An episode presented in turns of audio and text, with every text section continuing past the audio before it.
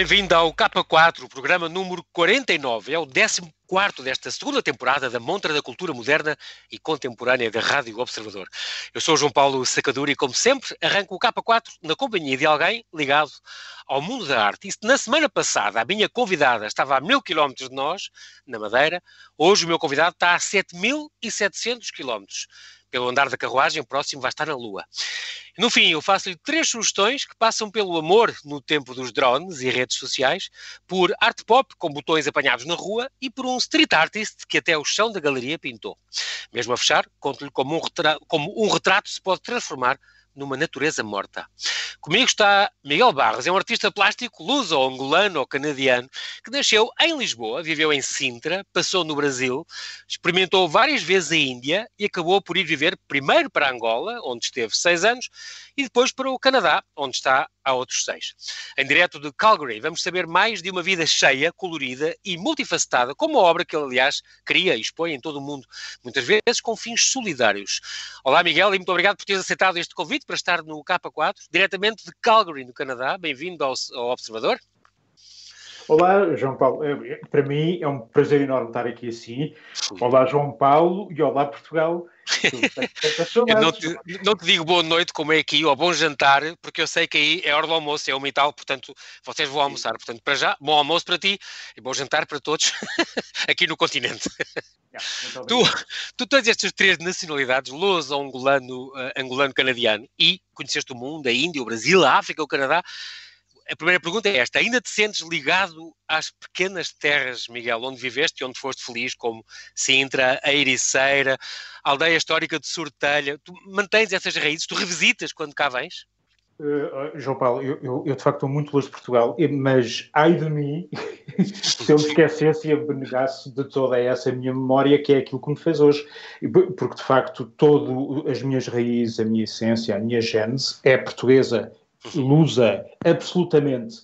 E como bom luso que sou, adoro viajar e adoro partir pelo mundo e andar por todo o lado e, e jamais esquecendo aquilo que eu sou, que é português. Claro, e depois sou angolano, porque a minha mãe nasceu em Angola e eu consegui adquirir a nacionalidade angolana, e sou canadiano depois de uma tentativa de, de, de, de me tornar nacional canadiano dependente e, e subdito de sua uh, majestade Rainha Isabel II.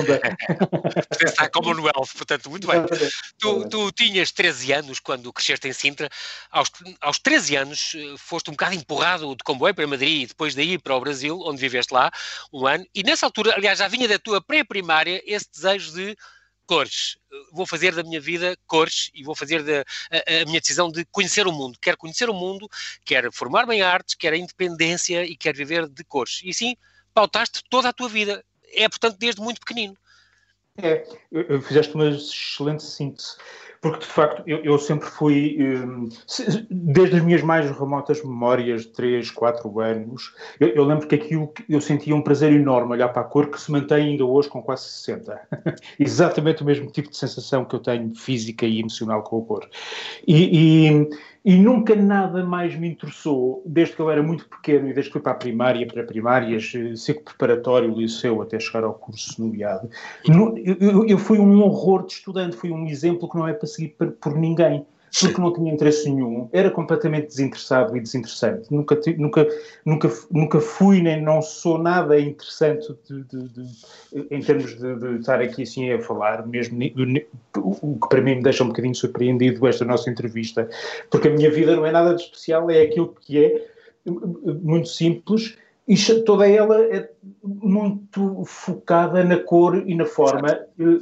Nesta universalidade que é o mundo e, e do ser humano que é um só, sem cores, sem cores. Portanto, explicar-te, mas é, é, também porque nos conhecemos há muitos anos e é por isso que calhar também essa, esta empatia, é óbvio, uh, que passa naturalmente. Foi, portanto, o inferno para ti, o teu percurso de estudante, até chegar ao IAD. No IAD, tu tiraste o, o teu design, arquitetura de interiores. Sim. Nesse ano, em 84, ganhaste um grande concurso de design e, portanto, chegaste depois a desenhar uh, na Vista Alegre, porcelanas, é uma coisa, um Sim. trabalho.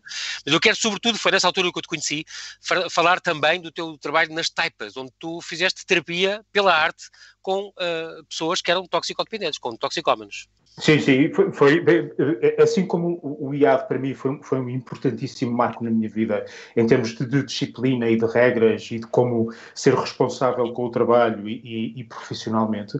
As Taipas para mim foi uma universidade de, uh, humana, porque uh, de facto eu tinha um, um, eu trabalhava no centro dia onde tinha um estúdio de pintura e desenho e onde recebia grupos de pessoas de, de em, em, grande decadência física e de horroroso de, de, consequência das drogas, não é?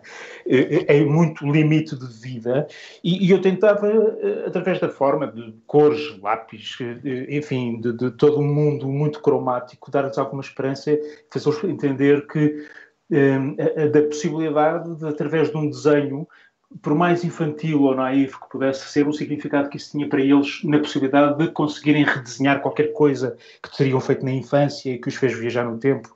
E, e de facto, isso para mim nas taipas foi o, o, talvez a coisa mais importante, o percurso mais importante da minha vida em termos profissionais e humanos. Muito bem. Tu, entretanto, uh, começaste com as grandes viagens que sempre fizeste, tiveste várias vezes na Índia, onde viveste, tiveste várias experiências que, que te despertaram sempre para, para, aquele teu interesse de pintar, que era o que tu tinhas, ficavas na Índia longos períodos. O uhum. Oriente ainda é para ti um tema recorrente, eu sei isso. O Oriente uhum. e a África marcam muito a tua, a tua pintura. Em 2008, então, vais viver para Luanda, onde tiveste lá seis anos. Foi uma, uhum. uma experiência riquíssima para ti. Eu cheguei a ver uma vez uma reportagem, Miguel, na televisão de Angola, onde passavas, agora falar um bocadinho das tuas técnicas, passavas uns desenhos por água do mar, é possível? Isto é verdade? É, eu quando fui para Angola não, decidi não levar absolutamente materiais nenhums de, de, pintura do meu estúdio em Lisboa. E então fui viver para Angola sem nada. E, e porque quis reaprender tudo, todo um processo de, de técnica e abordagem e, e como refazer-me. No fundo, foi um bocado redescobrir-me na minha essência. Então, todos os meus trabalhos iniciais, das primeiras, enfim, projetos e exposições que eu fiz em Angola, era muito só papel e caneta Bic e, e, e que, que, eu trabalhava e desenhava muito, muito, muito, muito intensamente, quase desenhos escultóricos, só com caneta e papel branco, e depois inseria, molhava as folhas no mar e enrolava-as, tipo, como se faz com um guardanapo de papel que se machuca e deita-se no lixo, e deixava-os secar assim, enterrados naquelas terras vermelhas encarnadas fortíssimas de África, não é? E que, que absorviam aqueles tons de, de, dos pigmentos naturais. E, e, e, de facto foi muito giro, foi um processo muito giro, onde eu percebi que não precisamos de nada de especial para ser felizes. Bom, um, entretanto, só já em 2014. Um, foste vir então para Calgary, no Canadá, onde uh, aí uh, desencadeaste um novo processo de inspiração. A minha, esta, tinha esta pergunta para te fazer, Miguel. O, o meio cultural, a movida, digamos, cá, em Portugal, ou em Luanda, em Calgary, é realmente muito diferente dos sítios para os outros? É muito diferente uh, em termos culturais as sociedades e os comportamentos. Uh, quando se pensa que, por exemplo, em Portugal que se possa pensar, por exemplo, que nas Américas do Norte, Estados Unidos ou Canadá, porque somos todos muito semelhantes na cultura, temos os McDonald's, temos as, as Timberland, temos as jeans, etc. Há, há, uma, há uma grande simbiose cultural, não tem nada a ver, porque é, é tudo tão distinto e diferente culturalmente, que também na abordagem da cultura e das artes as coisas são muito diferentes. Aqui existe uma. As, as pessoas. Aqui, a, a, minha experiência em termos de arte é. Um, quem me promove e, esse, e se há algum sucesso nessa promoção as pessoas ficam radiantes por isso, porque o meu sucesso representa o sucesso deles e ainda me estimulam mais para isso. E isto é uma coisa que é muito, é muito estimulante na minha vida, porque tudo aquilo que eu faço há, há, há, toda uma série de pessoas, que algumas só conheço virtualmente até, de galerias que só com quem só me dou virtualmente, mas que funciona muito bem porque há um, um, um grande intercâmbio de empatia entre uns e outros. E, e isso é, é fantástico. Fantástico. Uhum. Como é que eu podia dizer que é a tua técnica, Miguel? É porque já vi muitas coisas tuas, de, desde carvão, óleo, acrílicos, chapa de zinco, folha de ouro, madeira, vários materiais. Lembro, por exemplo, de uma coisa que fizeste o ano passado em junho, na Bulgária, aquela do sol dorme debaixo das folhas. Aí tens impressão de folhas naturais, folhas de, mesmo da natureza, folhas de árvores. Um, tu tens assim alguma. Gostas de experimentar? Vais para muitos meios, muitos suportes? Olha, eu gosto muito de experimentar coisas e não tenho uma, uma técnica muito uh, específica. Talvez o que seja mais uh, concreto seja depois o resultado final, que haja muita semelhança com o anterior, como se fosse um, um fio condutor. Mas, mas eu uso tudo o que vier à rede é peixe para eu utilizar, que me ajude a, a, a, a, exprimir exatamente aquilo que me apetece fazer, aquilo que eu quero fazer, sobretudo que me dá muito gozo e prazer pessoal em que eu me possa divertir, porque para chatice já basta a vida. uh, depois do, do Brasil, do, do, do, Angola, agora vai, foste parar ao Canadá, vais ficar por aí ou já tens algum destino seguinte em mente? Eu uh, sempre fui, no meu perfil de, de, pessoa de ver a vida, é para mim nada é definitivo, uh, tudo é passageiro e, e, portanto, eu não vou dizer que vou ficar aqui definitivamente no Canadá, porque seria uma, uma grande arrogância e desporrância da minha parte estar a assumir isso como um compromisso e um vínculo que depois não me deixasse mudar para outro sítio qualquer. A minha vida é passagem, é como, é, é, é como é nascimento, viver e morrer, é um ciclo. Bem, tu tens, estás presente em numerosas importantes coleções eh, na Índia, na África do Sul, na Bulgária, na Hungria, Suíça, etc, etc, etc, até no Líbano, é engraçado, é curioso, uhum. tens, lá, tens muitos quadros nas embaixadas de Portugal, eh, na Alemanha, por exemplo, em Brasília e em, em Luanda e em Maputo, Nova Delhi, tem muitos, muitos sítios em Nova Delhi com, com quadros teus. Uhum. Um, estou aqui a lembrar das tuas exposições, as tuas primeiras exposições já foram, Miguel, há 33 oh. anos, em Lisboa e na Ericeira temos em 87, depois logo Sim. a seguir, em 90, logo a seguir, daí 11 anos, quase no, quase nove anos eh, na, na, Fundação Oriente, em Panjim, na Índia, Sim. depois África Mar, eu lembro disso, em Maputo e tal, passaste por Nottingham, pela Austrália, deste um TED Talk uh, uh, em 2016, uh, já aí em, em Calgary, uhum. e o ano passado estiveste aqui no, no, no MAC, Movimento Arte uhum contemporânea, com as lusofonias de expatriado, és tu, é. uh, e depois tens uma, uma, característica muito especial que é a tua, a tua parte solidária, que tu já vem, de, se calhar, de, da tua vida, da tua maneira de ser, de, de, da parte também de, quando passaste pelas taipas e sempre o teu interesse pelo outro, uh, a força da arte, a entrega, os cancros, a sida, a violência sexual, são várias causas que tu já apadrinhaste. Estou-me a lembrar de uma por exemplo, em fevereiro uh, deste ano, já, AIR, que foi no Art for the uhum. Macmillan Cancer Support, sobre o ar, a arte e a luta contra o cancro, aí recordaste até no press release a questão dos teus pais também, que, que, uhum. que, que o cancro levou e que, e que e o asfixiante, tu também como asmático também sabias uh, o que isso custa, fizeste uhum. esta exposição de, de, Cancer Support. Em janeiro, um bocadinho antes, tinhas esta do Visual AIDS também, em Nova York, certo? Uhum. Em, em, há de ter umas próximas uh, planeadas em novembro deste ano em Chicago, Oklahoma, para já ainda espero que esteja em pé. Não, não está em pé e, e, e, os quadros já estão a chegar às, às galerias. Ah, o, está, está, tudo controlado e, e, também é por causas solidárias de, de, de, de violência humana, doméstica, sexual, tráfico de pessoas e, e, e, João Paulo, eu não faço mais que a minha obrigação. Eu não me sinto nada vaidoso por o fazer, porque eu acho que é a minha obrigação. Um, naquilo que me é possível, eu por acaso até nem gosto muito de falar sobre isso, porque, porque facilmente as pessoas vão entender ou podem interpretar, ah, este gajo é um vaidoso, este tipo é um não sei o quê, e não tem nada a ver com isso. Eu, eu gosto de dar, olha, é da maneira que eu gosto, prefiro dar, que já houve muitas vezes coisas que eu me recuso a vender. É que só ficas mesmo sem o portfólio possível. Pois, não, recuso-me a vender. Por exemplo, eh, eh, eu recuso-me a vender quadros meus, desde que eu tenho o controle dessa transição, a pessoas que eu não gosto. Não vendo. Pura ah. simplesmente, não vendo. E, e, e, prefiro pegar nesse quadro e oferecer-te, por exemplo, a ti, uh, alguém que eu, que eu sei que, que eu gosto que, que gosta de mim. Porque, e que o aprecia, exatamente. exatamente porque, porque, ou uma instituição, ou um leilão solidário, porque não? É coisas que tu fazes facilmente, sim, sim. que eu sei que sim. Faz, faz, faz. Tens essa dimensão uh, humana que é muito, muito, muito importante. Tens, tens aqui uh, uma prevista, talvez em setembro de 2021, se calhar sim. voltares cá, não sei se ao MAC, se calhar, o Movimento Arte Contemporânea, não sei se a ideia é essa, se não. É, exatamente, exatamente. A ideia é essa.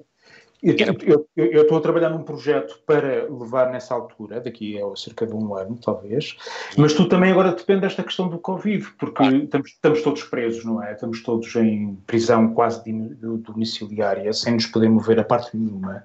E, e, o Canadá, para teres uma ideia, está com as fronteiras terrestres fechadas pelo menos até 21 de setembro e vão protelar isto provavelmente até ao Natal. E, portanto, as pessoas não se movem, quer dizer, não há, possível, não há voos normais, não existe nada disso. Não, o que vale é que esta minha prisão é uma prisão grande, que é o segundo maior país do mundo. Sim. Aproveita, Miguel, olha, é assim mesmo, é rádio, passa o tempo a voar, eu já tinha avisado. Sim, Infelizmente nós não temos tempo para mais, mas quero-te agradecer muito, Miguel, mais uma vez, pela tua disponibilidade. Eu Espero que continues sempre a pintar e a surpreender-nos com a tua versatilidade a nível de cromático, a nível de temas e também com a tua solidariedade, que é uma, uma dimensão não menos importante da tua arte. Muito obrigado e espero que te consigamos ver então o ano que vem, por cá, daqui a um ano. Está bem? Ver. Com certeza, com certeza, João Paulo, obrigadíssimo. Olha, eu fico, fico radiante por, por estar perto de Portugal. Muito, obrigado, Miguel. Então vá, mantém seguro. Um abraço. Um abraço. No K4, então, deixo-lhe agora três sugestões que passam pelo amor no tempo dos drones e redes sociais, por arte pop com botões apanhados na rua e por um street artist que até o chão da galeria pintou. Até 20 de novembro, o espaço Fidelidade Arte, ao Chiado, está patente Speculative Intimacy.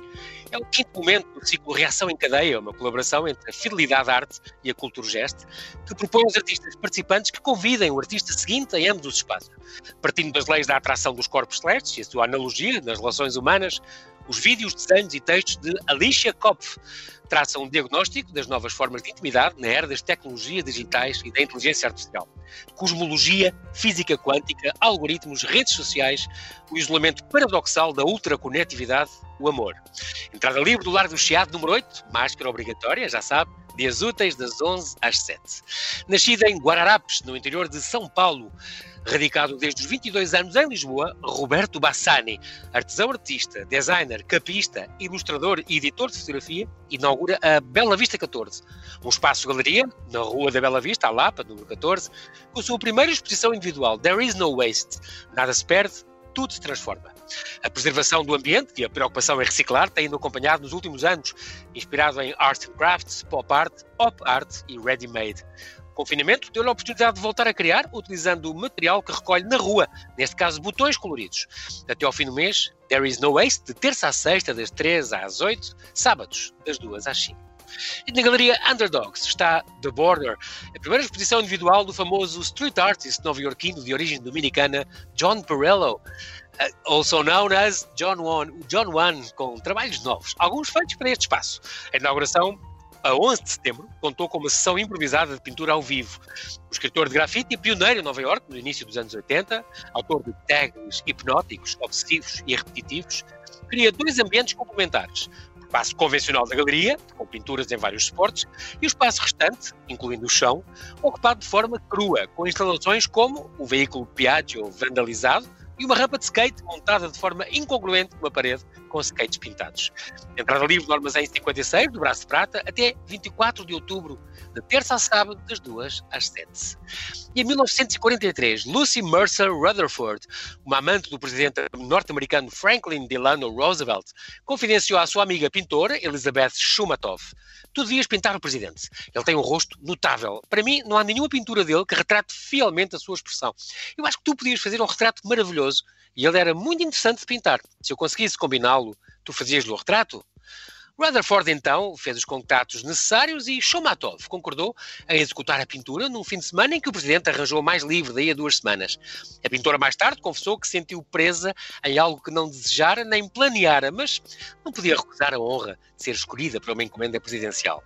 A 12 de abril de 1945, no fim de semana combinado, o presidente estava com a pintora, com a amante e com o seu staff, mas sem a mulher, Eleanor, no seu antigo retiro de saúde e relaxamento em Warm Springs, Geórgia, local com águas termais conhecido como Little White House.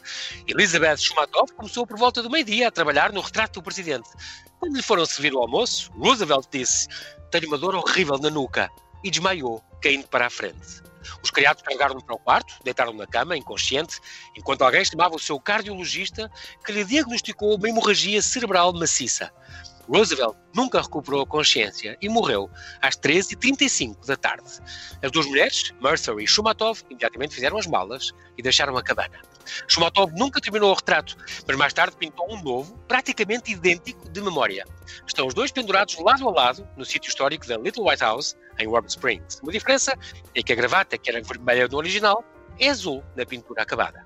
A viúva Eleanor, apesar de se saber traída, ao encontrar a aguarela inacabada, enviou-a à amiga da pintora e amante do marido, que lhe respondeu com uma calorosa carta de agradecimento e condolências.